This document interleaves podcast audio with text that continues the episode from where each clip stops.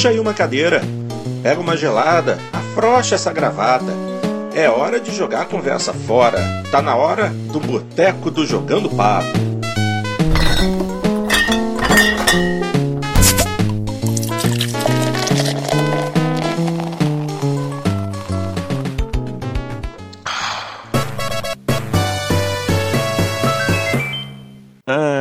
Beleza, que beleza. Ó, nós juntos aí mais uma vez. Tá começando mais um Boteco do Jogando Papo aqui nesse nosso espaço delicioso. Vamos tomar aquela gelada, bater um papinho a respeito de novidades, coisas interessantes do mundo gamer e, obviamente, como é muito bom, Boteco é para ler e-mail. A gente inventou isso.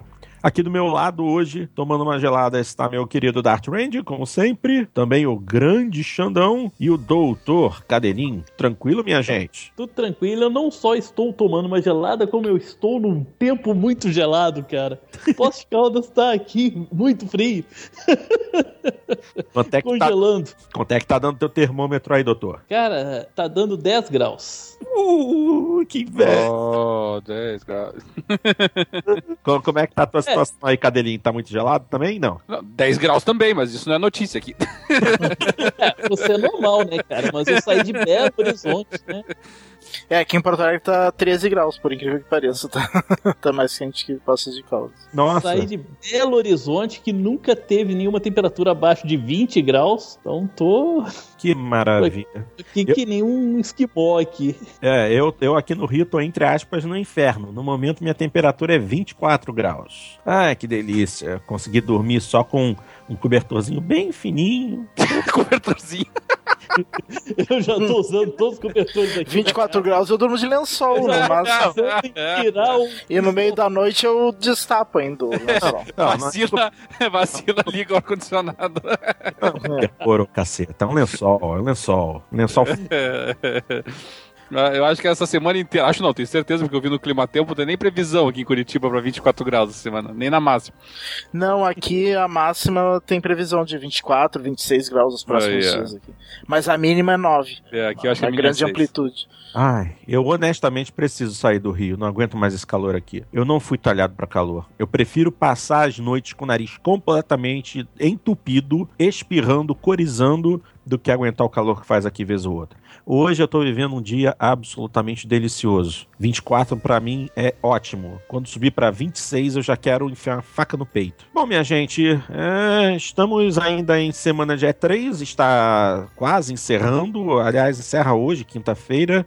É, dia. Que dia é hoje, meu Deus? Dia 25 de junho. Ah, não, encerrando. Não, a E3 terminou semana passada, não terminou? Semana passada? Sim, a E3 foi semana passada. É, Começou é dia 15 e foi até dia Eu ia dizer o 19. mesmo, é que eu achei que talvez a gente estivesse fingindo que nós estávamos lá gravando aí na semana. Caraca, É, eu também agora tive... gente, eu tô completamente. Já tá bêbado. Recém entrou no boteco já tá é. bêbado. Pa- Passou uma semana já? Caraca! Gastou atraso, mesma coisa que você trouxe pra ele aqui pra mim. Malandro, eu tô completamente fora do tempo e espaço, gente. Foi semana passada. Nossa, mãe do céu. É tanta coisa na cabeça ao mesmo tempo acontecendo que eu, fico, eu fiquei completamente louco. Esquece, apaga, já passou. Então vamos falar do que tá rolando agora. Primeiro vamos fazer a nossa leiturinha de e-mails e depois é, conversar a respeito de algumas novidades que estão rolando é, no nosso ambiente gamer. Vamos começar com a mensagem do nosso ouvinte, o Alessandro, Alexandro Costa, não é Alessandro não, Alexandro Costa, é, e ele escreve assim: Fala, meus amigos do Jogando Papo. Aqui quem vos fala é o Alexandro, mais conhecido como Alea Costa, no PXB. Grande Alea Costa. Primeiramente, eu gostaria de parabenizar todos vocês e agradecer pelo excepcional podcast que vocês fazem. Escuto, Es- Escuto o podcast de vocês desde o Papo da Coruja, devido à correria da vida, filhos, trabalho, estudos. Este é o meu primeiro e-mail enviado a vocês. Como muitos de vocês já declararam, eu também sou fã da franquia Need for Speed desde o The Need for Speed, lá dos anos 90. Se não me engano, 94. É, acertou, 94. E concordo que este papo de reboot e volta às origens é uma baita de uma balela. Mas se volta às origens para a EA for o momento em que a franquia teve o seu boom, não podemos dizer que realmente foi com Underground? É, é. O, o grande boom do Need for Speed realmente foi no Underground. Justamente porque ele é, é bem da época mesmo do Velozes e Furiosos e a Electronic Arts é, entrou na onda. Então, juntou a fome com a vontade de fazer dinheiro, é isso aí, basicamente. Mas é, não, não é o. Não é volta às origens do jogo, não. A franquia não nasceu no Underground. Underground foi um momento de transição da franquia. Por isso que eu fiquei nessa, nessa mesmo, esse mesmo pensamento seu, Alex- Alexandre. Mas então, eh, no mais eu gostaria de saber qual foi a impressão de vocês, principalmente para o mestre Porto, menos Alexandro, menos, nada de mestre. Após o gameplay do novo Need for Speed que foi apresentado na conferência da EA nessa E3. Um abraço a todos e fiquem com Deus. Primeiro, Alexandre, obrigado pela mensagem. E segundo, com relação ao gameplay do Need for Speed. Eu já até havia comentado isso antes, mas eu vou repetir.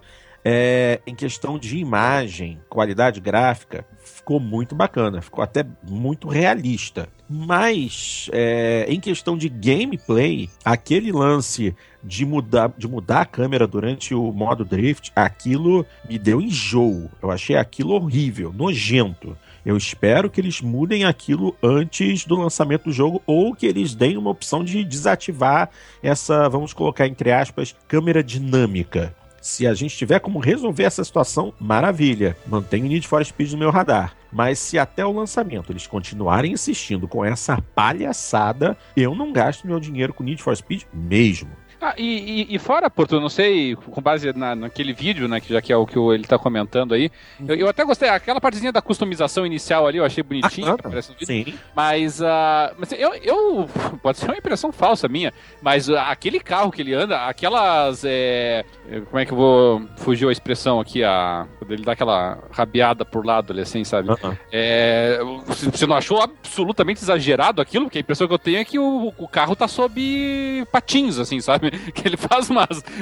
Ele faz uma. Ele tem uma certa. Não vou nem dizer instabilidade, ele baila na pista de uma forma assim que eu nunca vi fazer. Mas então, não, mas o que que acontece? É justamente o efeito da câmera. O que eu reclamo é justamente isso. Aquela impressão de que o carro tá fazendo um drift enorme, que tá, tá quase que fora de controle. Tem uma hora que ele, ele, ele sai da câmera, inclusive. Ele mas- passa da câmera e vai. É, mas esse é o problema. Eles inventaram de a câmera desce, a câmera se move ainda mais pro lado oposto ao drift do carro e assim, você fica completamente sem visão do que tá acontecendo. É péssimo, péssimo. O, o lado em que o carro tá encostando na tela, você não tem visual nenhum do, do, do outro lado do canto. Você não, você perde completamente noção de distância quando rola esse lance da câmera. Ficou muito exagerado, muito ruim. Se eles resolverem só isso, pô, o jogo já fica mil vezes melhor. Não precisavam ter exagerado tanto. É o. É o.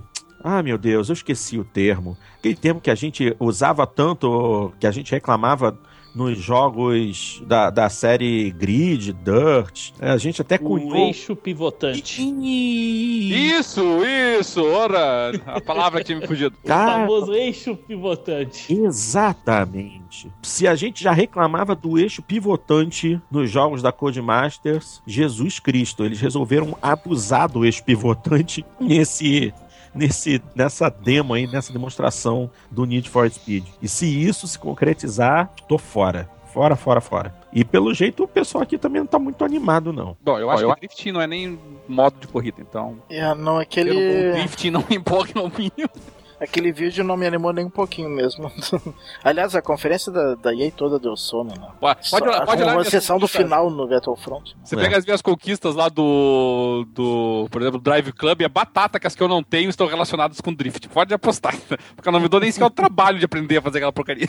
Ó, mas olha só, realmente, realmente você faz muito bem, porque o drift no Drive Club é, é, ele até funciona bem quando você aprende, só que a forma como eles usam para calcular a pontuação de drift é completamente louca. Você pode fazer um drift absolutamente sensacional, botar o carro todo de lado na velocidade certa e às vezes o contador de drift não conta quase nada. É muito ruim. Não perca seu tempo com drift no Drive Club. Bom, vamos continuar então. Próxima mensagem enviada pelo nosso ouvinte, o Fábio Fernandes, e ele escreve, ele escreve assim: Não sei se vocês têm lido os comentários do, do post dos casts, mas em todo caso estou mandando por aqui também. Aí ele escreve: Aê, implementaram o discos no site. É, mudamos o nosso sistema de comentários. É, ouço o podcast há muito tempo, mas é a primeira vez que comento. Foi legal ouvir suas previsões sobre, a E3 depois que ela já tinha acontecido. KKKKK. Mas a gente gravou antes, pode acreditar. É, a gente gravou antes. no geral, vocês acertaram bastante coisa, mas duvido que imaginavam que seria anunciado o remake de Final Fantasy VII ou mesmo que seria dada uma data para The Last Guardian. Supondo que É, tenha a sido data dado uma data para The Last Guardian. Guardian não existe, né? Não. É, ele, ele, colocaram- viu, ele viu uma conferência que eu não vi. Eles colocaram lá no finalzinho do, do trailer 2016. E que pode mudar, né? Com, Ah, conforme Pode, não vai Tem um mudar. asterisco em letras miúdas lá sujeito a mudanças. sujeito a Não. mudanças. Pode, não vai mudar. Não vai sair em 2016 esse daí, de jeito nenhum. É mas o ia- é a mãe ser. Eu, eu acho que se não sair em 2016, sério, cara, a Sony tem que enterrar a cabeça em algum lugar ali e ficar na dela. Se sair em 2016, o jogo não vai ser bom. Sei lá. Por quê? Porque eles começaram a fazer de novo agora só. Fazer Não, alguma não, não, promessa absurda agora, né? Não, Se não. sair em 2016, eu saio correndo pelado pro Porto Alegre, né? É, Na verdade, eu achei que vinha alguma coisa desse jeito. Eu também, eu também falei, nossa. É o lado negro da- do Dart, né? Não, eu acredito que vai sair em 2016 sim. E não vai ser um jogo, é, assim, não deve ser um jogo ruim. Eu posso afirmar que vai ser um jogo bom, mas é um jogo... Mas não vai ser uma obra-prima como os outros dois deles. né? Não, não sei. Porque o jogo já está em desenvolvimento desde 2009. Pelo menos a parte de história nada, né, do cara? jogo Isso não quer devem estar certos. Mas eles recém tiveram que recomeçar tudo. Jogos que estão em desenvolvimento há muito tempo que foram um lixo, né? É, sim, sim. Mas o que eu digo é o seguinte: é o que eles estão, o que eles, eles não estão recomeçando o Dart. Eles estão portando o que já foi feito do PlayStation 3 para o PlayStation 4. Eles já têm um bom tempo de desenvolvimento. Eles É, mas- Ou seja, vai, vão lançar um porte e não um jogo novo. Experiência que nós temos desse tipo de coisa é muito ruim. É muito De ruim. jogos que, que passaram muito tempo sendo feitos para uma plataforma e depois foram reaproveitados numa outra, sabe? É, o, o único, na verdade, o único bom exemplo que eu consigo me lembrar, e, e, e não- e nem dá para encaixar direito nessa categoria, foi do Oblivion, porque o Oblivion, ele a princípio era para ter saído no, no Xbox Caixão, e aí eles seguraram e lançaram no 360 daí. E... Mas, mas, mas não, nem se enquadra nessa categoria, porque ele, assim, não é que o Oblivion tinha sido feito pro, pro, 360 pro Xbox Caixão, né? Ele tinha sido feito PC, eles fizeram um portezinho pro Xbox eh, Caixão, e aí pensaram, não, Xbox Caixão vai ser descontinuado, vamos pro 360. Bom, E, e ainda assim foi um, foi um bom jogo, mas, mas de maneira geral, assim, as experiências que nós temos são muito ruins, né? Você pega ali, é, o, a- você pega lá o O Tio, Human.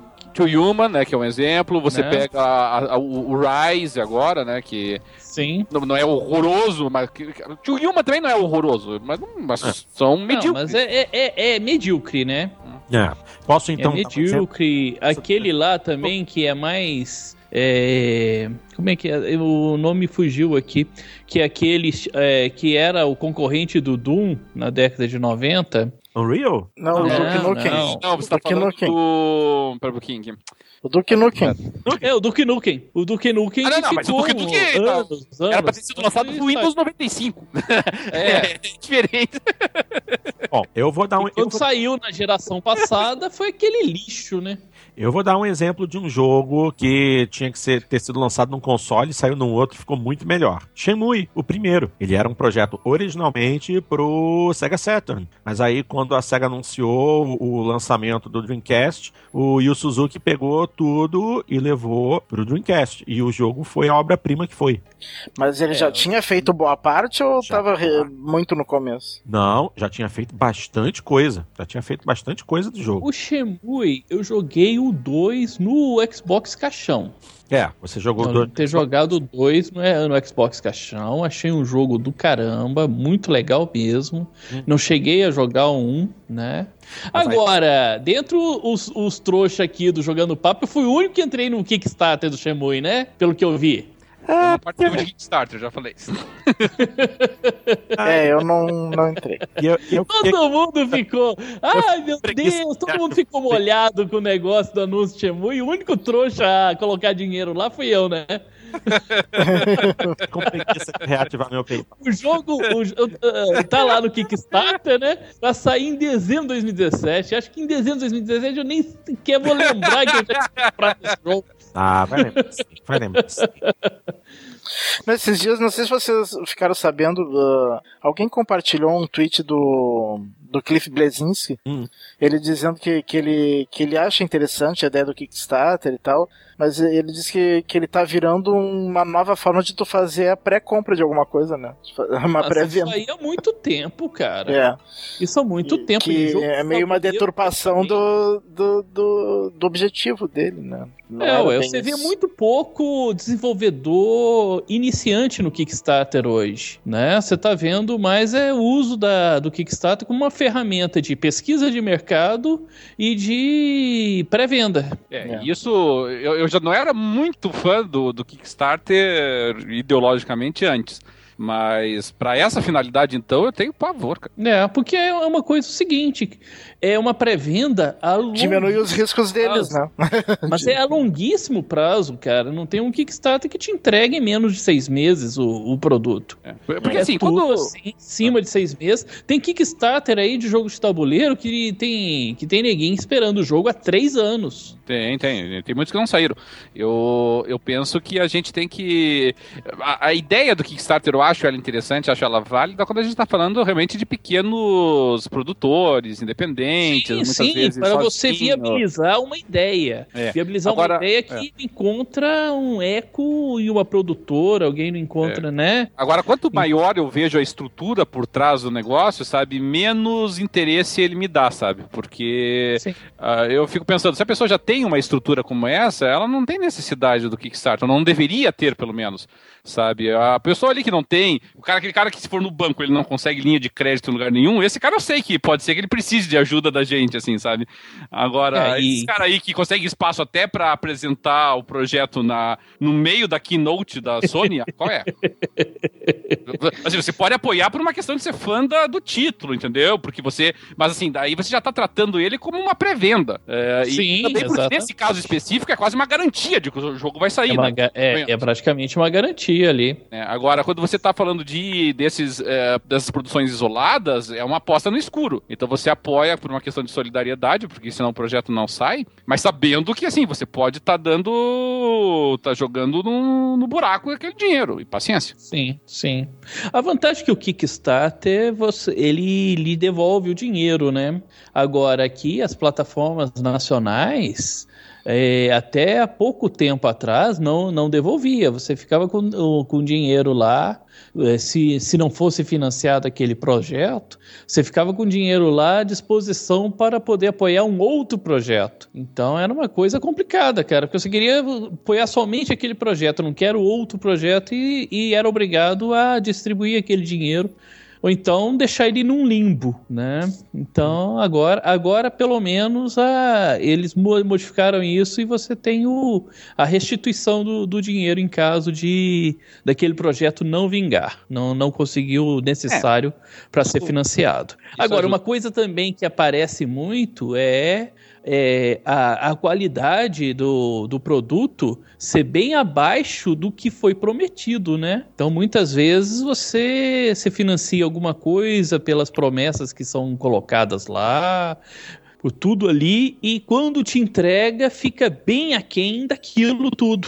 material, a- as regras, né, do, do, do jogo em específico, né, a gente tá tratando de jogo, mas o financiamento coletivo, o Kickstarter, ela, ele serve para qualquer coisa.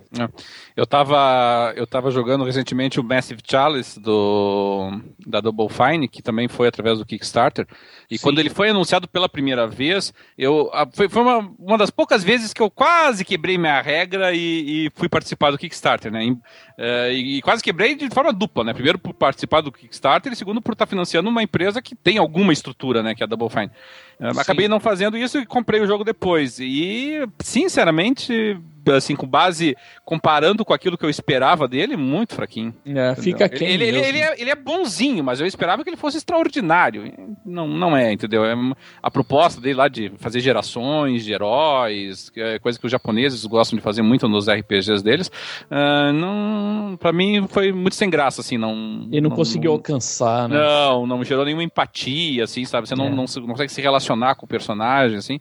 Não, não gostei, não. É, e foi um Kickstarter que arrecadou bastante dinheiro. sim. A proposta dele é Bastante mesmo. Aquele lá do desenvolvedor do Castlevania, ele também foi financiado. E até hoje é o de videogame com o maior sucesso no, no Kickstarter. Ah, é? É, ele é o que de videogame maior sucesso mesmo. Bom, Agora, de, de jogos, né, de games, é, o de maior sucesso é um jogo de cartas que se chama Exploding Kittens, que conseguiu no Kickstarter mais de 8 milhões de dólares. Nossa, mais que o Wasteland 2, cara. É, Sinistro. é um joguinho de cartas, cara. Foi do, do ano passado esse Kickstarter. Mais de 8 milhões de dólares ele. Até o Zombicide não conseguiu isso. Não, não. O Zombicide, o último, é, esse que, que a gente está comprando essa semana, né? O Season 3, ele conseguiu 2 milhões e 900 mil no, no Kickstarter do, do ano passado. Talvez o desse ano, o do, do Zombicide Black Plague, ele consiga ultrapassar os 3 milhões.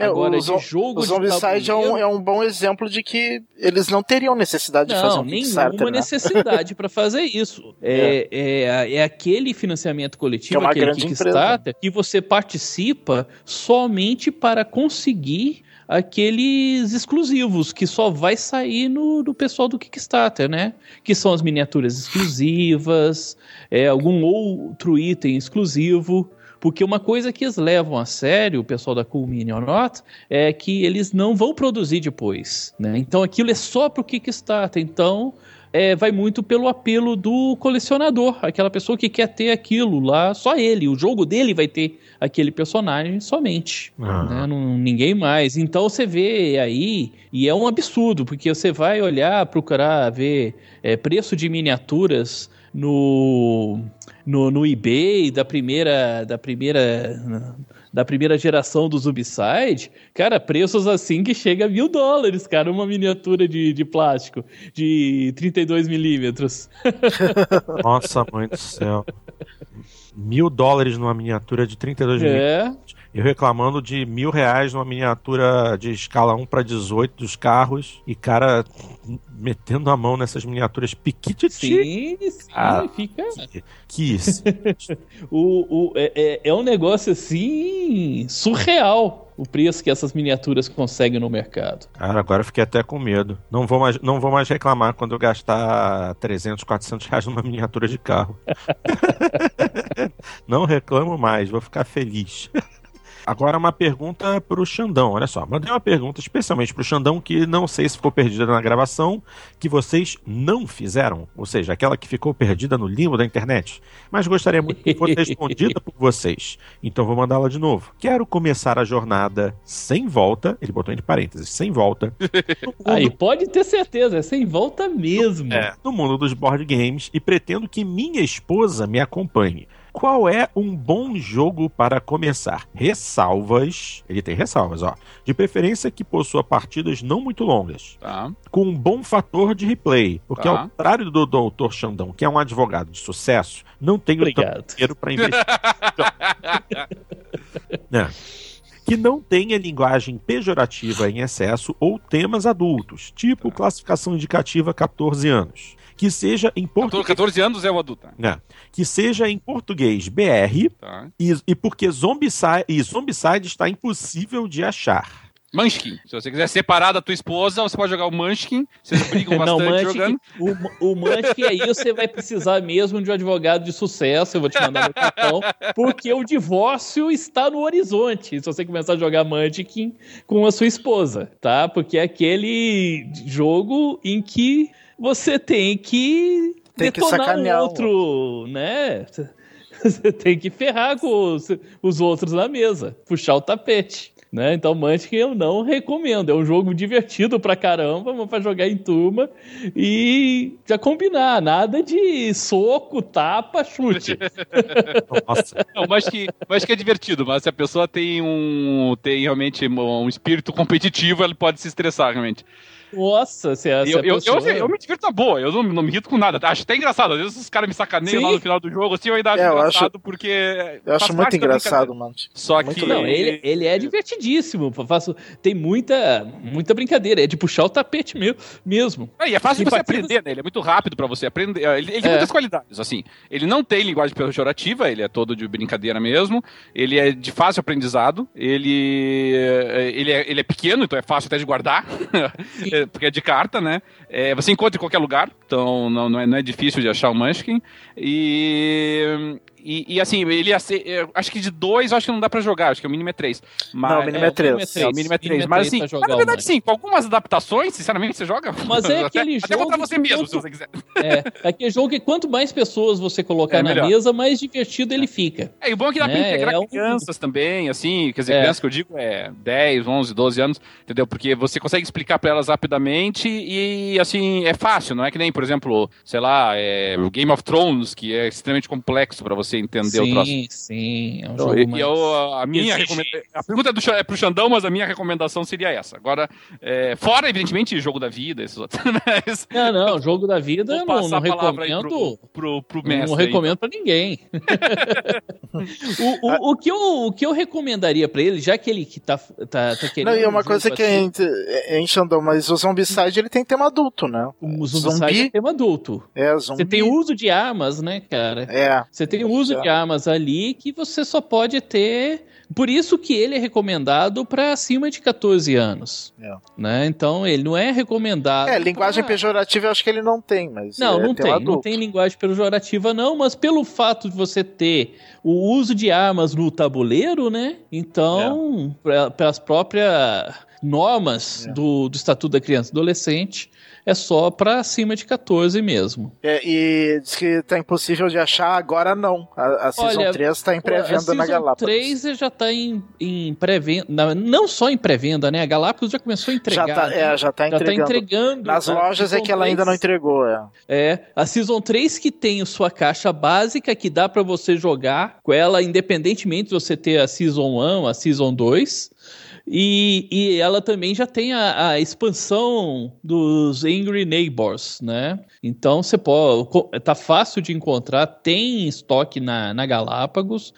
Por Pra enquanto, né? começar no Zombicide, né? O Zombicide é um jogo muito divertido. Eu gosto muito, eu gosto da, da mecânica dele, eu gosto da interação que ele promove na mesa. É um jogo cooperativo que onde todos ah, os, os jogadores eles têm que trabalhar em conjunto para vencer ah, o tabuleiro. A Season 3 agora tá- tem um modo competitivo, né? Sim, mas é alternativo, né? É, É, é não é opcional. obrigatório, é É opcional. opcional, você pode colocar ele se você quiser criar um, um, um item ali de competição dentro do, do jogo. Mas se você for na regra geral do, do Zombicide, você não você joga ele totalmente cooperativo. É, e né? eu vi, eu cheguei a dar uma olhada na, no manual, né, pela internet. É, são algumas missões que eles que tem lá que, que é do modo competitivo, né? Ah, mas vo- você vai na, na internet e vê as missões gratuitas que a Guillotine Games já vai disponibilizando. Você vê, tem é, trocentas missões, cara. Eu já tenho aqui no, no, no, meu iPad, no meu computador, que eu baixo tudo gratuito, é, mais de 70 missões. é, muito bacana, cara. É um jogo é, de, é, modular, né? do tabuleiro modular, então você sempre tem um mapa diferente na mesa, você sempre tem objetivos diferentes. Então, um jogo que tem uma rejogabilidade muito bacana por causa disso. Né? O Zombicide é, é, é um gateway, né? é um jogo de entrada muito legal para quem quiser começar no, nos board games. Foi por onde eu comecei, foi o primeiro jogo que eu tive acesso em board games e depois disso me apaixonei pelo, por esse nicho, né? Um outro jogo que eu, que eu recomendaria aí é ótimo para jogar com a esposa, que é um jogo bem mais sério, é um jogo que tem um, um, desafio muito bacana, é um jogo difícil, tá? Você a maioria, é, ele é cooperativo, então é legal você sempre estar tá jogando com outra pessoa, que é o Pandemia que a Devi lançou. Você tem ele, não tem, Dart? Tem, é muito bom mesmo. É, é um jogo sensacional, Pandemia. Né? A Pandemia e é são... bem simples de aprender também. Ele né? é simples de aprender, é um jogo bonito, é um jogo desafiador, as regras dele são muito bacanas. Tá? E, e, é e, o mote dele é que os jogadores são membros de unidades médicas, pesquisadores, né, cientistas que têm no, a, que ali no tabuleiro controlar é, a, a infecção de quatro doenças e procurar cura por elas, né? E tentar evitar que haja os surtos, que, que aquela doença fuja do, do controle. E, e, eu te falar, é difícil, cara, você conseguir fazer isso no, no tabuleiro, fazer isso no é, jogo. Ele tem três dificuldades o jogo, né? Sim. Dependendo do, da quantidade de, quarta, de cartas de epidemia que usa. E é, mesmo com a, na quantidade mais fácil, às vezes. Mesmo, pode... Ele é desafiador. É, mesmo na mais fácil, é. que é para introdutório, pra você começar a ensinar, para não ser tão frustrante, ele, ele tem um desafio legal. Agora, quando você coloca na dificuldade mais forte, cara Aí o, o jogo em equipe, utilização dos poderes especiais de cada um dos personagens é fundamental para você conseguir vencer o tabuleiro.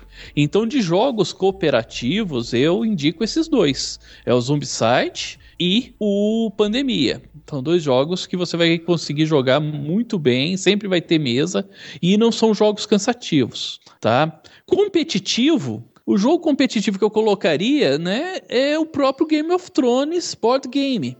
É um jogo sensacional, um jogo muito bonito, é um jogo extremamente temático para você. Se você curte o universo do, do George Martin, curte os livros, curte a série, cara, é, esse jogo é a tradução perfeita dos livros do e da série de TV pro tabuleiro. Aquela toda aquela intriga, tudo aquilo de você ter de, de traições, né? De tudo aquilo você vai, vai fazer durante toda a, a sua jogatina, né? Então é um jogo que eu, que eu recomendo bastante. Mas ele não é meio complicado para quem tá começando? Muita... É, é, é, um jogo que tem uma, um. um é, ele é bem complexo, né? As regras dele são, são bem complexas. Mas. É. Mas é um pouquinho complicado sim, mas eu acho que vale a pena sim. É um jogo muito gostoso sim. Né? Eu não, acho que para quem está começando, a gente não pode achar que ah, tudo é complicado. Tem jogos realmente muito difíceis. Pega um jogo do Stefan Feld e aí pô, vai pirar, né? Aí, aí simplesmente vai desistir. Mas, mas esses aí são, são bem, bem tranquilos. Né? O, chegou para mim essa semana o Decent, que, que é muito legal também, mas ele não tem um português. Não será lançado no Brasil, né? Então eu não, não recomendaria, porque é um jogo que é difícil de achar e quando acha ele tá caro. Tá certo. Né? Agora, de, de competitivos também é, é, e temáticos também, eu citaria também o Kiklades, que é todo baseado em mitologia grega, muito legal, e o Kemet, que é baseado na mitologia egípcia. Então são, são jogos assim de, de entrada muito gostosos. Bom, acho que melhor que isso não fica, né? Depois de toda essa explicação, é, acho que já dá, já dá para ter uma boa ideia do que esperar para entrar nesse universo aí dos jogos analógicos. Então... Ah, é, sim. E, e, e, e, dá uma olhada no, no site que o Luquita montou sobre board games, né? Uhum. Que hoje é simplesmente o melhor site de board games do Brasil. Eu não conheço nada melhor. Que é o onboardbgg.com consulta lá o Luquita, que é, que é, o nosso parceiro aqui, né? E o Luquita tá praticamente 120% dentro desse universo de, de board games. É, o Luquita é, é, que é, é, sócio fundador do Jogando Papo, né? Se a gente tiver que dizer assim, é isso. Ele é sócio fundador e ele, ele tá meio afastado da gente, mas isso não quer dizer que a gente não deixou de amar o Luquita mas agora realmente o foco dele é o board game e o onboard BGG é o lugar para você ficar sabendo de tudo, é a, é a fonte de informação de board games no Brasil. Pra você ver como é que o cara, para você ver como é que o cara todo todo serviço que ele faz, ele faz bem feito. Ah, cara, eu sabia, se qualquer coisa você coloca, você coloca o negócio na mão do Loquita que o negócio cresce, bonito.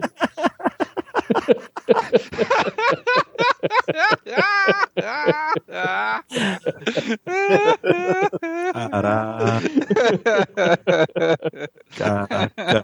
Espero que ele não ouça essa edição. É, mas eu falei exatamente pra ele ouvir. Se ele não ouvir, tu vai avisar ele pra ouvir.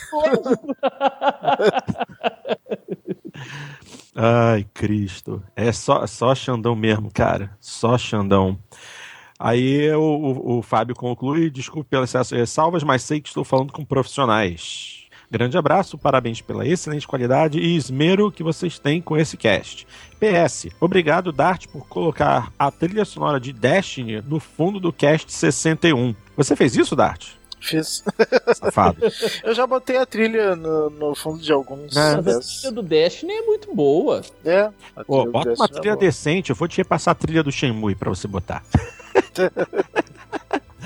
Próxima mensagem enviada pelo nosso ouvinte, o Fábio Rodan. Ah, o Fábio! E aí, Porto, tudo bem? Achei, acho que esse e-mail não se encaixa para o podcast. Qualquer e-mail se encaixa para o podcast, afinal, boteco é boteco, a gente fala qualquer coisa. Mas como você fez uma pergunta quando leu meu nome no Boteco 62, sim, trabalho na editora FTD e tenho desconto na compra dos livros da editora em 40%. Se você precisar de alguma coisa, será um enorme prazer te ajudar, pois escuto vocês desde o primeiro podcast e só escuto vocês. Um grande abraço a todos da equipe do Jogando Papo. Fábio, olha só. Eu falei aquilo de brincadeira porque, sendo professor e lidando com livros o tempo todo, ficou de cara e eu li FTD, foi a primeira coisa que veio. E o cara trabalha lá na editora FTD. E a minha escola, por vezes, já adotou livros da editora. Mas como é uma escola pública, a gente depende que o livro esteja engajado no Programa Nacional do Livro Didático para a gente poder fazer a escolha. Mas de qualquer forma, agradeço a lembrança e assim, eu falei de brincadeira, cara. Não, não, tô precisando de livro agora, não. De qualquer forma, valeu pela oferta. Tá bom? Valeu mesmo, obrigado sempre pela sua, pela sua audiência. E vamos dar andamento com a mensagem enviada pelo nosso ouvinte, o Eduardo Cruz. Ele escreve assim: Olá, amigos do Jogando Papo, tudo bom? Espero que sim. Obrigado pelo profissionalismo de vocês em responder ao meu e-mail anterior. Fiquei muito feliz. Mas vamos lá. Hoje gostaria de saber um pouco da opinião de vocês sobre as OSTs. Para quem não sabe, OST é Original Soundtrack, ou seja, trilha sonora original. A trilha sonora, assim como a jogabilidade, gráficos e história combinadas, fazem um jogo ser sucesso ou fracasso total. Sou um fanático por trilhas sonoras de games. Tenho uma, uma coleção enorme com mais de 150 CDs que compro do eBay, com original soundtracks dos mais diversos consoles e épocas tenho minha própria lista de grandes sucessos, na minha humilde opinião, que marcaram minha vida. São elas. Aí ele mandou aqui um, uma lista, pô, bacana, olha só. Power Blade, do Nintendinho, o Castlevania, do Nintendinho, Mega Man 2, do Nintendinho também, Castlevania Bloodlines, do Mega Drive, Chrono Trigger, do Super Nintendo, essa é o bicho. Street Fighter 2 do arcade, obviamente toda a trilha do Street Fighter é magnífica. Castlevania Symphony of the Night do PlayStation 1, essa também é excelente. Resident Evil 2, não tive oportunidade de ouvir. Shadow of the Colossus, oh, coisa boa. e Dantes Inferno do Xbox 360. Não, eu não cheguei a jogar Dantes Inferno e eu também não tive acesso à trilha, infelizmente. Mas já que você está recomendando, eu vou dar uma escutadinha. Tenho as seguintes perguntas a vocês. Primeiro, vocês se preocupam com a trilha sonora do game que estão jogando? Acreditam que ela tem relevância para tornar o game um sucesso? Uh, minha opinião, sim, tem muita importância. Não dá é para você. Muita, mas é muita mesmo. Você não tem como você jogar nada sem trilha. É, é, é, é primordial para imersão no universo que está sendo criado. Não tem nem como ver. É... Não só isso, não só a questão de imersão, mas também para despertar emoções. Sim. A trilha é importantíssima para estabelecer a emoção que você deve é, passar naquele momento na, daquele jogo. Sim. Né? É, mas, mas depende. Por exemplo, o jogo de corrida Depende uh... do jogo de corrida. É, depende do jogo. Por exemplo, um, um tá simulador tá não, não é tão necessário. Todo. É. é. aí a trilha. Aí mas... você não, não, não, cabe trilha. Ah, não mas sei, você... cara, porque. Por exemplo, no, no, no, no, no Drive Club, por exemplo, Drive... eu acho monotíssimo. Né? Drive Club não é simulação. E a trilha sonora de Drive Club é mediana, não é ruim. É, claro. é grandes coisas. Agora, você jogar o Forza, o Forza normal, né? É, o, o Eu jogo ele sem trilha. Sem trilha. Depois do Motorsport, completamente sem trilha. Eu quero escutar o barulho do motor, quero escutar a transmissão, passar a marcha, eu quero escutar Tudo isso. bem, mas o jogo tem Agora, uma trilha, o Horizon, né? só, só... o Horizon é impossível você jogar sem aquela sem trilha. trilha. Exatamente. Sem você colocar aquelas rádios. Mas mesmo no Forza tem trilha, ele só não tem trilha tem. durante a corrida, entendeu? Mas fora dela tem. E é que nem o Gran Turismo, por exemplo, entendeu? Você vai jogar é, com trilha a... sem trilha, mas as, as trilhas do Gran Turismo você... são muito famosas, inclusive. É, para você identificar o jogo, né, a partir do momento, despertar emoção. A trilha é extremamente importante para te colocar dentro do jogo, para despertar emoção, para identificar da identidade aquele jogo. É, Muitas é. vezes você escuta uma trilha depois você lembra do jogo, cara. É, é. eu, eu, concordo integralmente. Inclusive, até quando nós, além da gente já ter feito um programa, ou pelo menos abordado o tema de trilhas sonoras em outros programas, quando a gente elegeu, inclusive, o, os melhores jogos da geração passada, a gente fez um programa em que cada vez que a gente anunciava o jogo, a gente colocava a, a, a main team, né, a trilha principal do jogo na,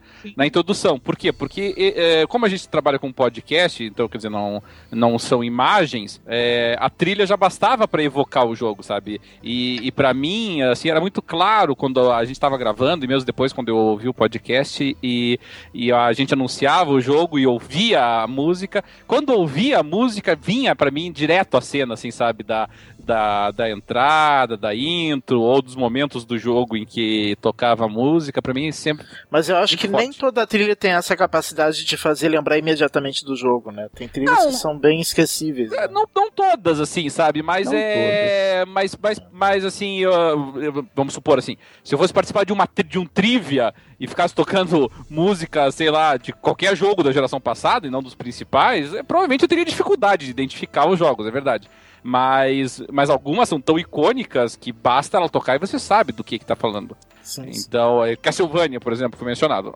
Se eu ouvir a música do Castlevania, eu sei que é Castlevania, sabe? Então... Se associa de imediato. Claro, é claro. nessa última claro. E3, antes é... de anunciarem, começou a trilha do Gears. Final, Final Fantasy VII, Kingdom Hearts... É, sim, antes de anunciarem o Final Fantasy VII também, começou a trilha. Você viu que a plateia toda... É, não precisa mais do que aquilo, todo mundo. O que, que é isso, né? Você identifica na hora e ah, fica ah. ali tenso. Vai aparecer. E quando apareceu Final Fantasy VII ali, nossa, você, o pessoal é, entrou em delírio. É. Entrou em eu, delírio eu, eu acho muito importante. É, mas assim, dito isto, tá? Eu, eu não acho tão importante a ponto assim de, por exemplo, quando vai lançar um jogo novo, sabe, eu vou investigar, deixa eu ver aqui qual vai ser a trilha sonora do jogo, porque é muito difícil de você ter essa sensação antes, porque você só vai compreender, só vai sentir a, a qualidade da trilha de acordo com a adequação dela ao jogo, sabe?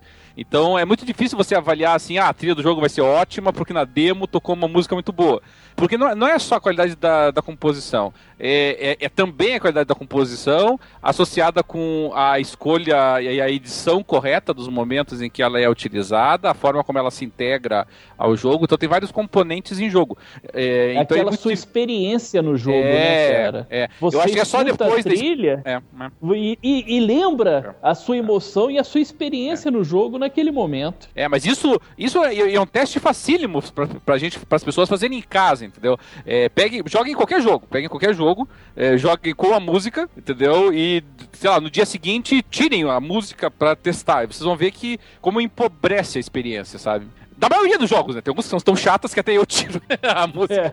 Mas, mas, principalmente, jogo de estratégia, por exemplo, os caras são campeões de errarem as trilhas sonoras, sabe? Chega um momento assim que eu digo, ah, não é possível, cara, tem que desligar essa porcaria. E uh, jogo de estratégia. É, não dá. Jogo de estratégia, de maneira geral, eu desligo a música porque são poucos que tem trilha decente mas assim, RPGs, é, muitos jogos de tiro, é, muitos jogos de aventura. Skyrim, cara. É bonito. Aquela trilha a, a, de Skyrim, você começa a escutar é, ali, claro. do, oh, você, você, você, é transportado novamente para aquele universo. É, é. a trilha do, do primeiro Crysis é muito boa, muito boa. Sim. Halo, naturalmente, tem uma trilha muito é, boa também. A trilha toda do Halo, né? Muito bonito. O, a, aquela sensacional trilha do The Last of Us. Muito boa também. O que, que é aquilo, é. cara? Eu tenho, Isso... eu, eu, eu, tenho ela aqui e escuto é. ela direto. É. Isso sem falar é. do Journey que tem, que é, chega a ser o concura também. É. é. Ou seja, a trilha é um dos elementos mais importantes, sem dúvida nenhuma. É, a segunda pergunta: quem são mais talentosos, os compositores de games orientais ou ocidentais? Xiii, isso é um vespeiro. Ah, cara, isso é difícil, vai é como discutir. Seu... Que... Isso é um vespeiro. Quem ganharia numa luta? Super-Homem ou numa corrida, né? Super-Homem ou Flash? É. Olha só. É, cara, isso vai depender do seu, é. seu gosto. É, opinião pessoal. Se você minha. gosta mais de. Porque, como a trilha sonora está muito envolvida com a experiência do game, é. se você tem. Você gosta mais de jogos orientais, com a pegada oriental, você vai ter uma, um gosto maior, vai, vai considerar os, os compositores orientais desses jogos melhores por causa da experiência que aquilo te passa. Agora, se você tem uma experiência melhor com jogos de temática ocidental, com compositores ocidentais, você vai preferir é, os compositores ocidentais. Isso não quer dizer que um é melhor do que o outro, quer dizer que você gosta mais de um do que do outro. É, nesse nível. É, o, eu, eu penso assim, os orientais, eles foram pioneiros, a meu ver, no sentido de identificar a importância da trilha sonora num jogo. E, se nós pegarmos ali o jogo dos, da, da década iníciozinho da década de 90, até o, o, nosso colega aí mesmo colocou vários jogos é, da, do NES é, e vários jogos produzidos por empresas japonesas. É, os, japoneses eles foram os primeiros realmente a, a, pensar na música como um componente integrativo da, da do, do, jogo. Até porque é, é, no começo a qualidade sonora estava até um pouco à frente da, da qualidade gráfica. É, você conseguia inserir uma música com uma qualidade que era muito maior do que o, o gráfico que o jogo possuía, por exemplo. Então, e, e os primeiros jogos é, que introduziram isso realmente foram os RPG japoneses, foram os jogos de ação japoneses, foram os jogos de plataforma japoneses. Então, os japoneses foram pioneiros nisso e classicamente eles estão mais associados a isso. Tem uma experiência maior mas, a meu ver, não, não, não, saberia dizer em termos proporcionais, mas certamente em termos quantitativos, é, eu acho que atualmente a, a indústria ocidental domina mais esse, esse mercado. Uh, suponho até que talvez proporcionalmente os japoneses ainda tenham uma concentração de talentos maiores, mas, uh, mas os ocidentais estão na frente em termos quantitativos e os, os principais jogos ultimamente cuja trilha sonora é mais reconhecida, me parece, posso estar equivocado, mas me parece que tem entendido pro Ocidente. É, fal, falou tudo. Não tem, nem, não tem nem o que comentar a respeito, que é esse, nesse nível mesmo. Eu, particularmente, sou mais fã de, de trilhas sonoras é, orientais. Mas isso realmente é porque eu curto muito mais jogos orientais que ocidentais mesmo. Então você acaba criando essa maior afinidade. A próxima pergunta: Quais são as trilhas sonoras de games que marcaram a vida de vocês? Ou que de alguma maneira vocês se lembram? Que marcou a vida? que eu me lembro, a gente vai passar aqui até amanhã. Ah, exato. é. Fala até amanhã. Mas uma que, eu, uma que eu posso falar que realmente me emocionou e toda vez que eu escuto eu fico emocionado é o do, do, do Last of Us, do Gustavo Santaola. Acho que é assim. Bem recentezinho, hein? É, né? Mas é porque toda vez que eu escuto ela me faz voltar né, a lembrar do, da minha experiência jogando The Last, of, The Last of Us, cara. Tudo que eu passei por aquele jogo, que é sensacional. Mas você tem trilhas É. maravilhosas, é, grandiosas, como Halo, que também É, é que pra é mim. muito gostoso. É, pra escutar. mim a que a mais marcante é Halo mais mesmo. É a que mais faz. Uma nota tu já lembra do, do jogo, né? É, é Ah, que pra, É a mais marcante. A minha pra- trilha, vocês sabem qual é, né? do. aquela do Gran Turismo lá? É uma delas. Na verdade, é uma delas. Mas a que, a que me marcou muito, muito, muito mais mesmo foi, foi a do Shenmue. Porque, Shenmue, né? sim, é. Porque o trabalho do Ryuji Uishi é simplesmente magnífica. É simplesmente magnífico. A, a trilha sonora... Tanto que na apresentação da, do, do Shenmue 3 na Sony, é, o cara lá da Sony falou, aí começou a tocar a música e caírem as pétalas. Quando começou a música, eu já tava tremendo na base aqui. o... É, é que pra mim ele, ele tá muito associado com, eh, com, a, com a minha infância mesmo, assim, sabe? As músicas que mais me marcaram são aquelas que estão associadas ao meu início no- nos jogos. E como desde o começo eu acabei. Eu, eu já tinha. Como é que eu vou dizer assim? Eu, eu já estava muito vinculado a- aos PCs, né, desde a na década de 90, então os orientais estavam indo para os consoles e o ocidente estava muito vinculado ao PC. Então, para mim, as- a- eu lembro assim, para mim, as, as trilhas sonoras da, da Origin, como a trilha sonora do Wing Commander, como a trilha sonora do Ultima, a- em particular no último, a, a Stones, que eu acho assim sensacional essa música, assim, sabe? É uma música assim que, que, que nem aquelas propagandas assim de quando a gente era pequeno, que de quando a gente lembra, assim, sabe? É, ela, ela volta e meia, eu tô na boa assim, eu começo a assobiar ela, assim, sabe? Ela me marcou muito. A música do, do Monkey Island, sabe? É, do, da, da ilha do Monkey Island. Muito assim, sabe? Nas primeiras, um, segunda, terceira nota eu já consigo identificar ela.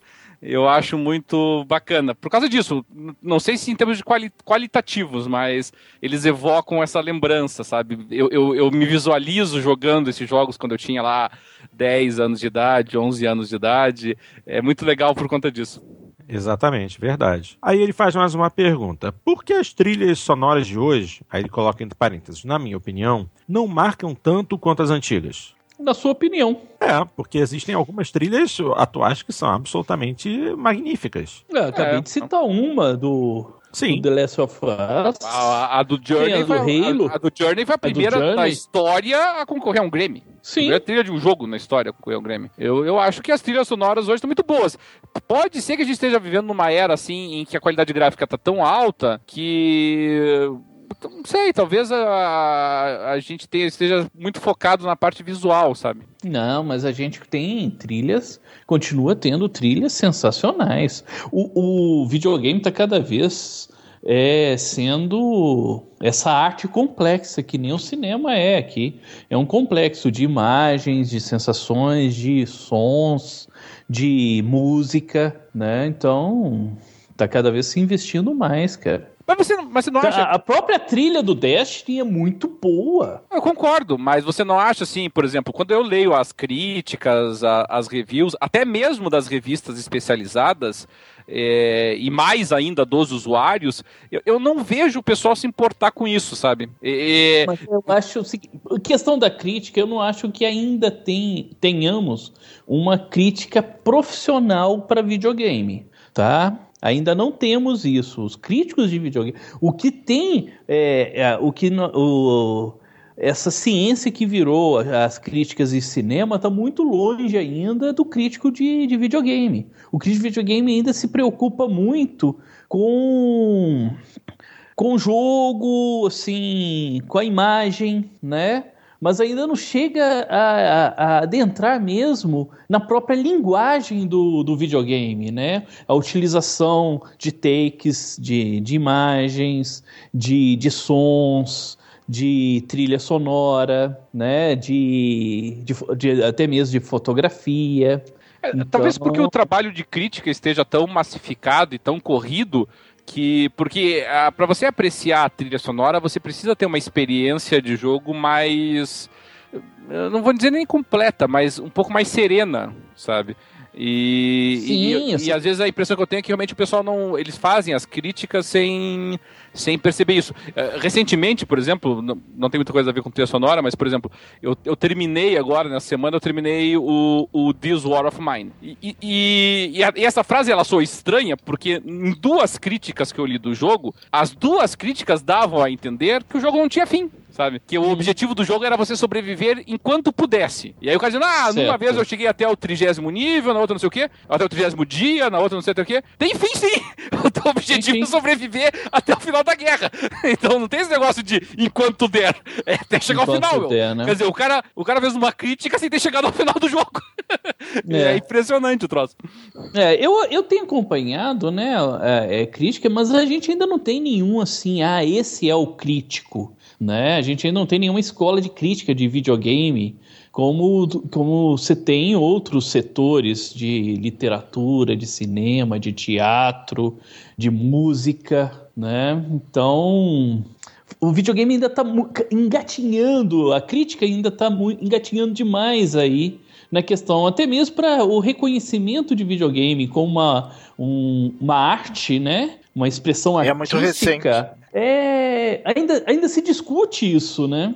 Então, a gente tem que se formar ainda esse crítico, esse crítico que consiga captar essas nuances artísticas de, de um game, consiga identificar, tá ali jogando, e, é, perceber a, a importância daquela música, daquela trilha sonora colocada naquele momento.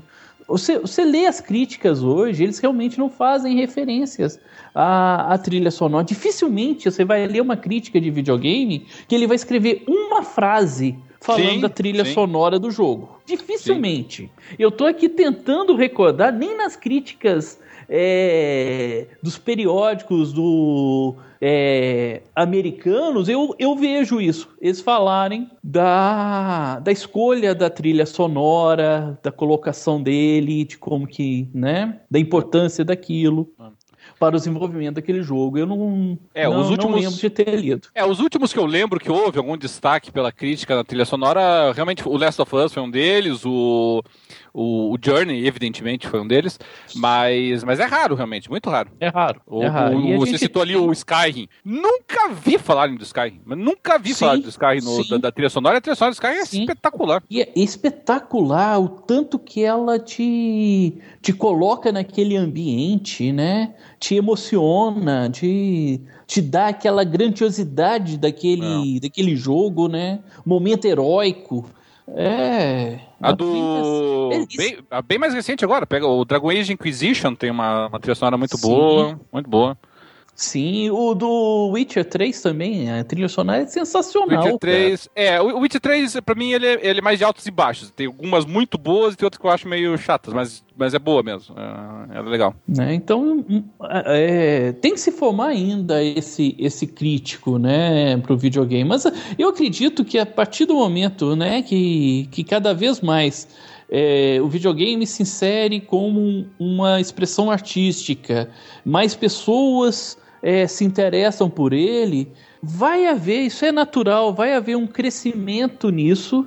E daqui poucos anos a gente vai ver um nível de crítica muito maior do que, que, vimos, que vimos hoje, que é, sim, muito melhor do que a gente via 5, 10 anos atrás. Hoje, dificilmente você vê o pessoal dando nota máxima para qualquer coisa, então, estão muito mais criteriosos. Há 10 anos atrás, há 5 anos atrás, qualquer porcaria ganhava nota máxima. E aí, se for repassar aquilo por uma crítica hoje, não ganharia aquela mesma nota que foi dado na, naquela, naquela época. É, O início da geração passada era uma festa de 10 e 9. É, parecia que estava vivendo. é, Foi uma geração ótima, mas assim, um exagero em algumas avaliações que eu te contar uma história. É, ué, faltava, realmente faltava senso crítico, né? Conhecimento, conhecimento para poder fazer crítica. Ainda falta, mas ela hoje já é muito melhor do que a que era há, há 10 anos atrás. E com certeza daqui 10 anos a gente vai ter uma crítica muito melhor do que a de hoje. É, tudo, tá tudo em constante evolução, né, basicamente. É, Sim. As pessoas ainda estão formando sua, sua própria opinião a respeito de determinados assuntos e aos poucos a gente começa a, a notar que estão levando mais a sério aquilo que para assim é importante a gente pensar também que para muita gente durante muitos anos videogame foi mera foi mera distração. Hoje ele é um mercado muito importante mas muita gente não levava a sério esse trabalho. Agora é que a gente está vendo essa mudança aí, entendeu? Ah, então vamos voltar aqui para a mensagem do Eduardo. Ah, ele perguntou essa questão das trilhas sonoras de hoje não marcarem tanto as como as antigas, porque ele coloca assim. Por exemplo, em Resident Evil 6, que é um game da franquia relativamente recente, quase ninguém lembra de nenhuma música.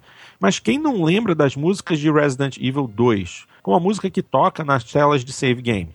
Olha, o, o que explica isso é a própria qualidade do jogo. O, Resident antigo era muito melhor do que esse 6. Esse 6 ele não foi um jogo que agradou, tá? Exato. Então, a, a experiência com aquela trilha sonora, né? Você não, não te dá uma recordação tão boa quanto você tinha na, na, na, na que é no, no, num dos primeiros Resident Evil. E aliás, a, a trilha sonora do Resident 6, ela não é legal, cara. Ela é fraca. Ela é fraca, o que ajuda a tornar ela cada vez mais esquecível também. Uhum. A, a PC Gamer desse mês, é, incidentalmente, ela faz uma lista dos 50 melhores jogos de terror da, da história, assim, muito bacana a lista que eles elaboraram. É, não é nem os 50 melhores, é os 50 mais importantes, assim, sabe? É, e, e muitos deles, inclusive, associados com boas músicas, para pensar agora, assim, sabe? É, pra um, pra, pra- tanto pra filme de terror quanto pra jogo de terror, a trilha sonora, ela é importantíssima. Importantíssimo, também acho. Ela que vai dar o tom ali de, do sinistro, do suspense, É.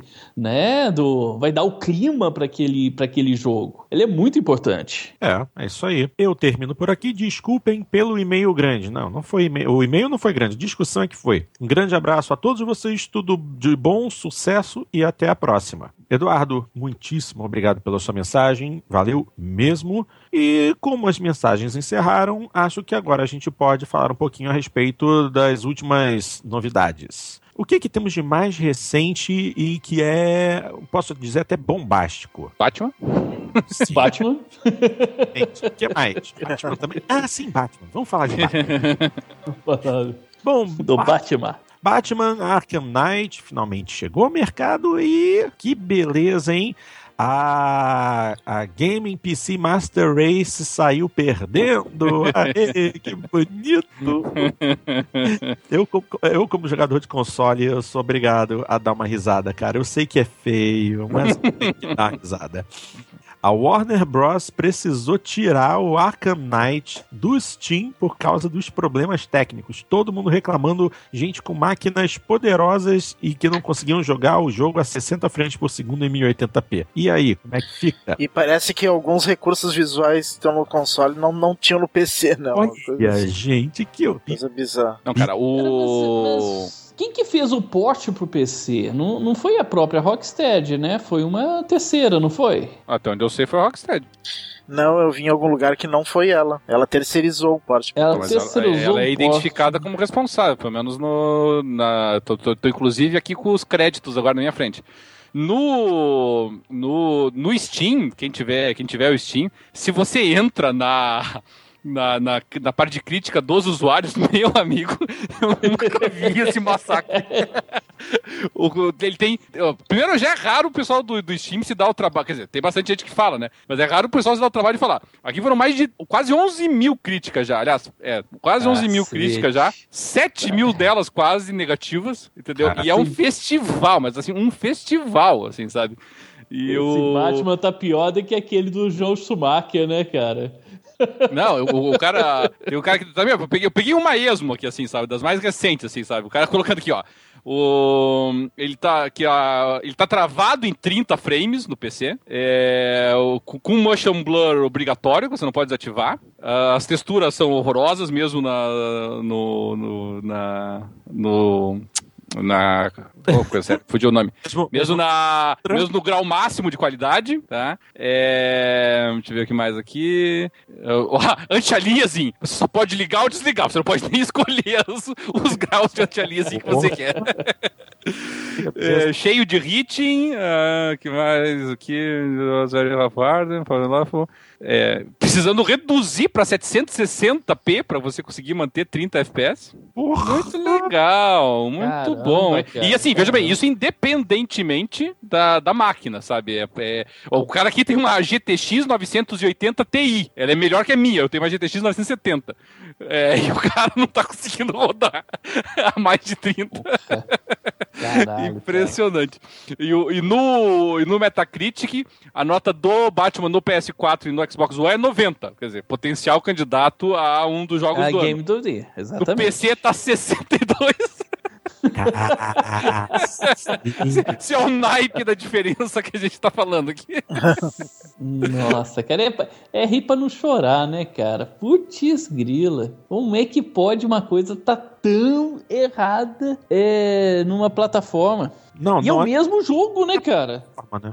Mesmo, é, É mesmo o jogo. mesmo jogo. É, e um jogo que, assim, ah, ele ele é bonito, mas, assim, até onde eu sei, não tem exigido muito, assim, da, da, da- do, do- do pessoal, assim, né, no- nos consoles. E, o, e realmente, ele tá fora do ar no Steam, você não consegue comprar. Você consegue comprar o Season Pass, mas o jogo você não consegue. É, porque o Season Pass é mais importante que o jogo, rapaz. o cara compra o Season Pass e não compra o principal. É. Pode ter certeza que vai ter neguinho fazendo Cara, essa tu bobagem. compra o Season Pass pra quando o jogo ficar pronto. Quando o porte ficar pronto em definitivo. A gente tá na geração dos jogos é, inacabados, né? É. Mas eu não, eu não joguei o jogo ainda, nem, nem no PC, felizmente não comprei no PC. E no, e no PS4, 260 reais, meu amigo, sem condições. É, Não, mas- tá muito não. caro também. Mas é isso. É, eu ainda não consegui nem terminar o The Witcher 3, então vou esperar depois que eu terminar o The Witcher 3, daí eu vejo se, se consigo uma promoção, alguma coisa assim. É, eu tô no Witcher 3 ainda também. Tá longe de terminar. Então, É. eu, eu também tô aguardando também. Eu terminei o The Witcher 3. É, eu vou querer jogar, com certeza. Mas, cara, vou mas, gente, eu tô achando interessante justamente isso. O jogo tá rodando perfeitamente nos consoles, que tecnicamente são inferiores, e o pessoal do, do PC tá, tá dançando humildinho. Isso que tá divertido de ver. É, mas assim, o, o- assim, tecnicamente, ele- os consoles são inferiores a alguns PCs, né? Claro que existem PCs que são piores que os consoles. Pera aí, Mas tá o- de Mas o problema, o problema aqui não foi, o- não é o PC, o problema aqui é o porte porco que foi feito. É, Mas a, mas a Warner Bros. não tem acertado nos portes dela. O, o porte do, do Mortal Kombat não ficou bom também. é, exatamente, bem lembrado. É, é que a, a, a vantagem da Warner Bros. no caso do Mortal Kombat é que ela ainda podia dizer que, por exemplo, o multiplayer, que no PC estava um lixo, também estava um lixo nos consoles. Também está um lixo no, nos consoles. Continua um lixo, né? É, eu tenho um certo tempo que eu não tô jogando Mortal Kombat, né? Só tô no, jogando Witcher 3. Mas quando eu ta- tentava jogar multiplayer era inviável. É, mas, mas ela já entrou na minha lista de empresas cuja produção para PC eu não compro mais, entendeu? Porque depois, Mortal Kombat já veio o ruim o porte, aí os caras me, me emendam com essa, então eu já Sim. não compro mais para PC jogo da, da Warner, sabe? Já perdeu minha confiança nela. É, assim como eu, eu muito tempo não comprei jogos da EA Sports, por exemplo, para PC, porque é impraticável, entendeu? Nos tempos pra cá eles deram uma melhoradinha, assim, sabe? Mas por muito tempo eu me recusava, não tinha como. É, minha gente. Te- Muito, muito complicado, né? O, o- assim, um dos jogos mais, mais esperados uma cagada dessa pro pessoal do PC. Ainda mais depois que a Nvidia é, lançou um- uma tecnologia extra de gráficos que deixava é, vários efeitos ainda mais bonitos e tal. E tá, tá tudo dando errado. Tudo dando errado. Eu, eu, eu acho que isso não vai passar batido, não, sabe? Eu acho que a. que vai respingar no, no console. Eu acho que o, o Batman poderia, como eu falei, uma nota 90, ele seria naturalmente um candidato a um dos melhores jogos do ano. Mas com essa. com essa vergonha, com esse constrangimento que tá passando no PC, isso vai afetar, É. sem dúvida nenhuma, o- a avaliação do console e, e Ah, pode ser que bem- Batman nem apareça. É bem possível mesmo, bem possível, Sim, porque na hora que vai, pra- vai olhar isso, vai ver. Não, e na hora de escolherem os jogos do ano, vão lembrar que Claro. uma das versões do jogo Ah, não- é, ruim, mas a versão pra PC, que É. merda. É, É. Daí, daí vai acabar perdendo pra outro por causa disso. É, pra vocês verem. Mesmo que a versão de console console, é. merecesse. Pra vocês verem como é que esse tipo de situação, é, que é tão recorrente na nova geração, vai, pode, pode vir a causar um, a perda desse título, né? É, o- mas isso, vários jogos bons sofreram com isso, mas às vezes, Ah, mas, às vezes no console. O Bio... Mas não em tão em grau tão grande assim. É, não, não, gente, não, mas não, como cada, cada publicação tem o seu Game of the Year, ela É. pode ganhar em umas duas aí, Pode ser, cara. pode tem ser. Uns, tem uns 15 Games Year por ano, cara. É, mas, Mas tem uma- algumas que uma são mais reconhecidas pelo público em geral, uma né, do diferença que outras. brutal como essa eu nunca tinha visto mesmo, assim, sabe? É, mas, mas ela já afetou no passado. Eu lembro, por exemplo, que o, o, o Bioshock, quando saiu pro PS3, ele saiu com muitos problemas, mas ele não chegou a prejudicar a versão 360, porque a versão 360 tinha saído muito antes. Então, saiu mais de ano. Horário. Mas eu lembro, por exemplo, que o Bayonetta, quando saiu pro PS3, era assim, era outro jogo, entendeu? Não tinha nada a ver com o grau de qualidade que a gente tava vendo no 360. E isso afetou o Bayonetta, entendeu? Porque, claro, a pessoa vai dizer assim, o jogo é bom, mas a empresa não conseguiu fazer um troço direito pro PS3. E eu acho que isso prejudicou um pouco a avaliação do Bayonetta na época, que era um jogaço, um jogaço. Exatamente. É, Ok, vamos deixar isso de lado, porque é, finalmente eu acho que o pessoal do Xbox One vai finalmente começar a ganhar uns joguinhos interessantes, né? Pra quem, quem é assinante do Games. é, que é assinante Gold, né? Vai começar a ganhar uns joguinhos interessantes no Games with Gold. Não vai Antes de eu precisar falar. ficar mais jogando sinuca, né? É, pô. Pô, tá três meses o joguinho de sinuca lá, cara. Pô, o jogo é até bacana, mas, pelo amor de Deus, que, que- que exagero. Bom, porque agora no mês, agora no mês de julho, a, a Microsoft vai estar completando dois anos é, desde que começou a dar jogos gratuitos para os assinantes Gold. E três É. meses dando pimbo. É, pimbo não, é. é snooker. snooker. É, mas então. pra comemorar o terceiro mês do snooker. Vamos dizer que a a Microsoft estava numa sinuca assim, de bico, né?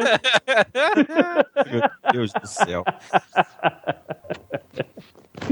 Mas, então, é, uma, uma das coisas que a Microsoft era mais criticada era justamente que ela não conseguia chegar perto da PSN no quesito jogos gratuitos. Durante muito tempo, desde a criação do, do serviço PlayStation Plus, eles sempre davam uns joguinhos pra amansar a galera. E a Microsoft levou muito tempo pra tomar a mesma decisão. Ah, então, em julho de 2013, eles finalmente é, começaram a dar jogos de graça para os assinantes Gold, ainda na época do 360. Então, ah, finalmente estão completando dois anos desde que isso aconteceu, e a partir de agora, é, os donos do 360 de, de Xbox One terão sempre dois jogos gratuitos por mês.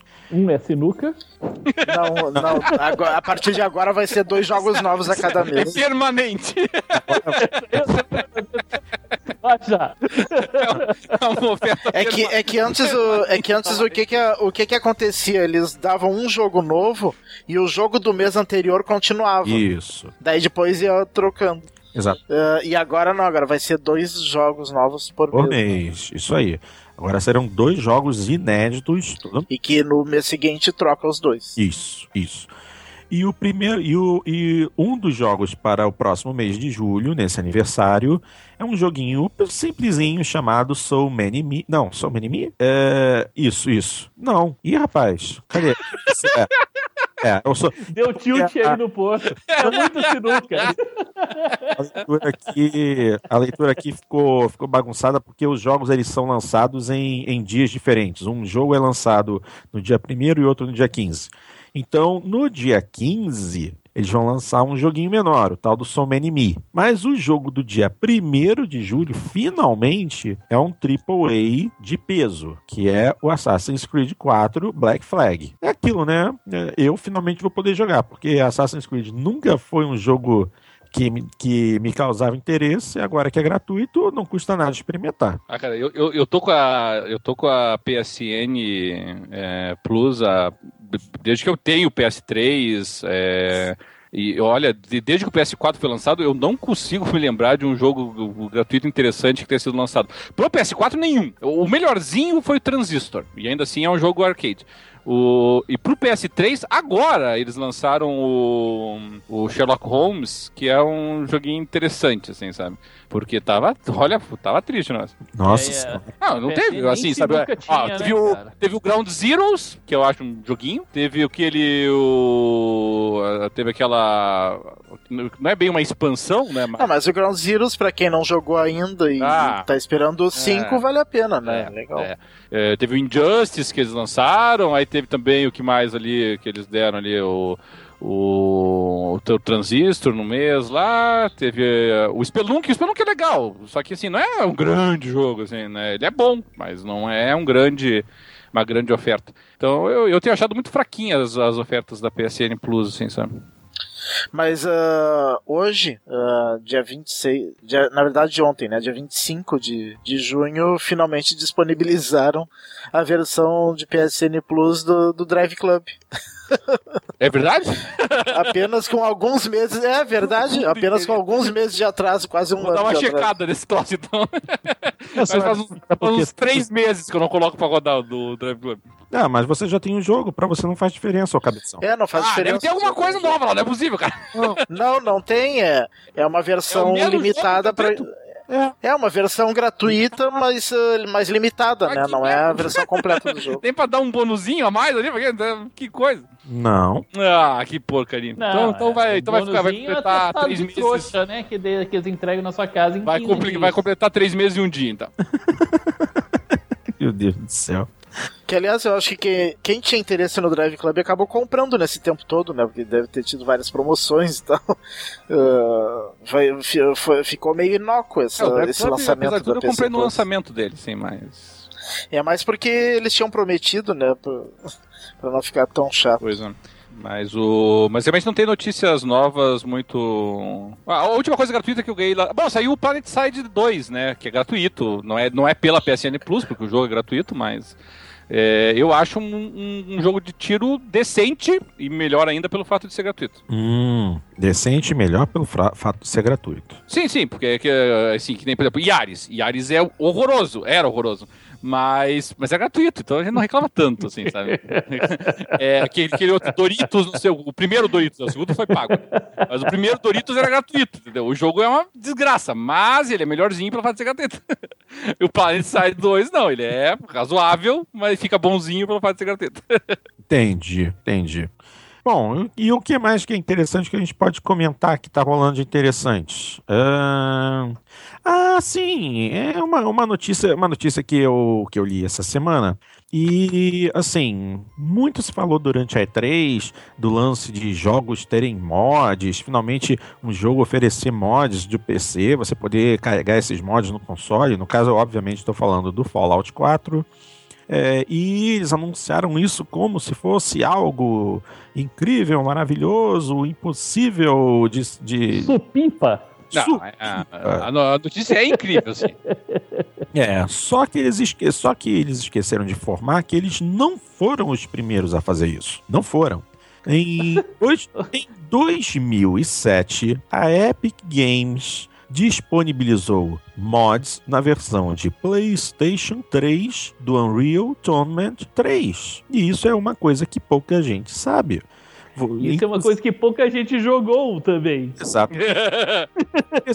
Cara, eu gosto muito de Unreal Tournament. Eu gosto muito de desse, dele porque ele tem um ritmo frenético, mas não é o tipo do jogo que você precisa é, ter um- uma capacidade incrível, ser um jogador criar movimentos mirabolantes para fazer alguma coisa no jogo, para conseguir matar muita gente.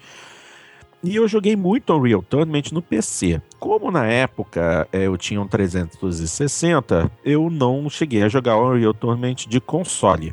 Mas, eh, primeira coisa, o Unreal Tournament do, do PlayStation 3 dava suporte a teclado e mouse. Isso já é, já é um, um- detalhe interessante.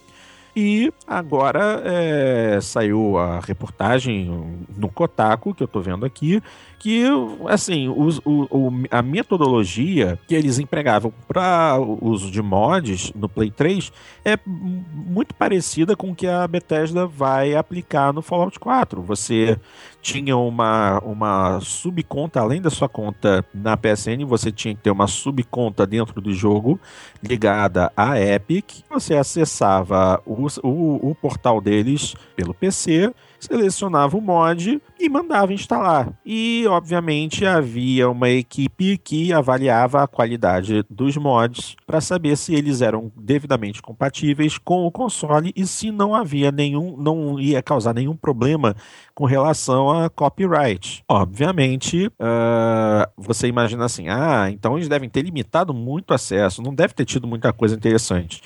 O lance foi que eles é, entregaram esse controle, essa filtragem de material para a própria comunidade, para membros específicos e conhecidos da comunidade. E, essa, e esse grupo acabou deixando passar muita, muita, muita coisa. Então, para vocês terem uma ideia, dava para você usar Master Chief dava para você usar o Cloud do Final Fantasy VII, dava para usar até o Marcus Phoenix. Chegaram a fazer um Marcus Phoenix perfeito para você usar no Unreal do PlayStation 3. Vê se pode uma coisa dessa. Não, não, não devia estar tá violando nenhum direito autoral. Nada, nada. Um... Nenhum direito autoral violado. Não, nenhum. Mas é bacana, inclusive porque haviam alguns mods que não eram só de personagem, mas era de ambiente também. É, havia um mod de snowboarding. Olha que legal. Chegaram a fazer snowboarding no Unreal Tournament. Vê se pode um treco desse. Tinha bastante coisa diferente. É bacana de ver. E assim, é, é, pô, pessoal do Bethesda vendendo mods no console como última bolacha do biscoito, última bolacha do pacote, não é. Realmente não é. última bolacha do biscoito. A última bolacha do biscoito. É, é que botar a pasta dentro, dentro do dentifrício. Né? Botar a pasta dentro do dentifrício. É, também é, é, é, essa daí é muito boa. Não é que tu, tu quis agradar quem, quem, quem, usa biscoito e quem usa bolacha. Né? Sim. É, porque vocês sabem que eu odeio essa guerrinha, né? É, eu odeio essa guerrinha. Bom, minha gente, é... gostariam de adicionar mais alguma coisa? Sim? Não. Não? Não, não. Então vamos, vamos pedir a conta e passar a régua? Uhum. Já tá na hora. É. É só, só pedir mais uma coisinha pra Lucineide só pra encher o saco dela. Cara, você tem, certeza disso? Ela, deve, ela vai ficar irritada. Eu, eu não arriscaria. Vai chamar a Lucineide? Não. Ah, que bom. Pra, pra tomar refri, então.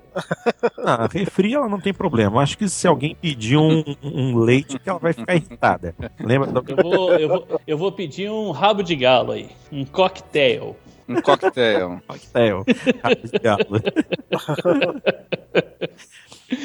Bom, é isso aí, minha gente. Vamos chegando ao final desse boteco. Espero que vocês tenham curtido. Daqui a duas semanas a gente volta com mais boteco e na semana que vem tem Jogando Papo, tá bom? Um grande abraço a vocês e até a próxima.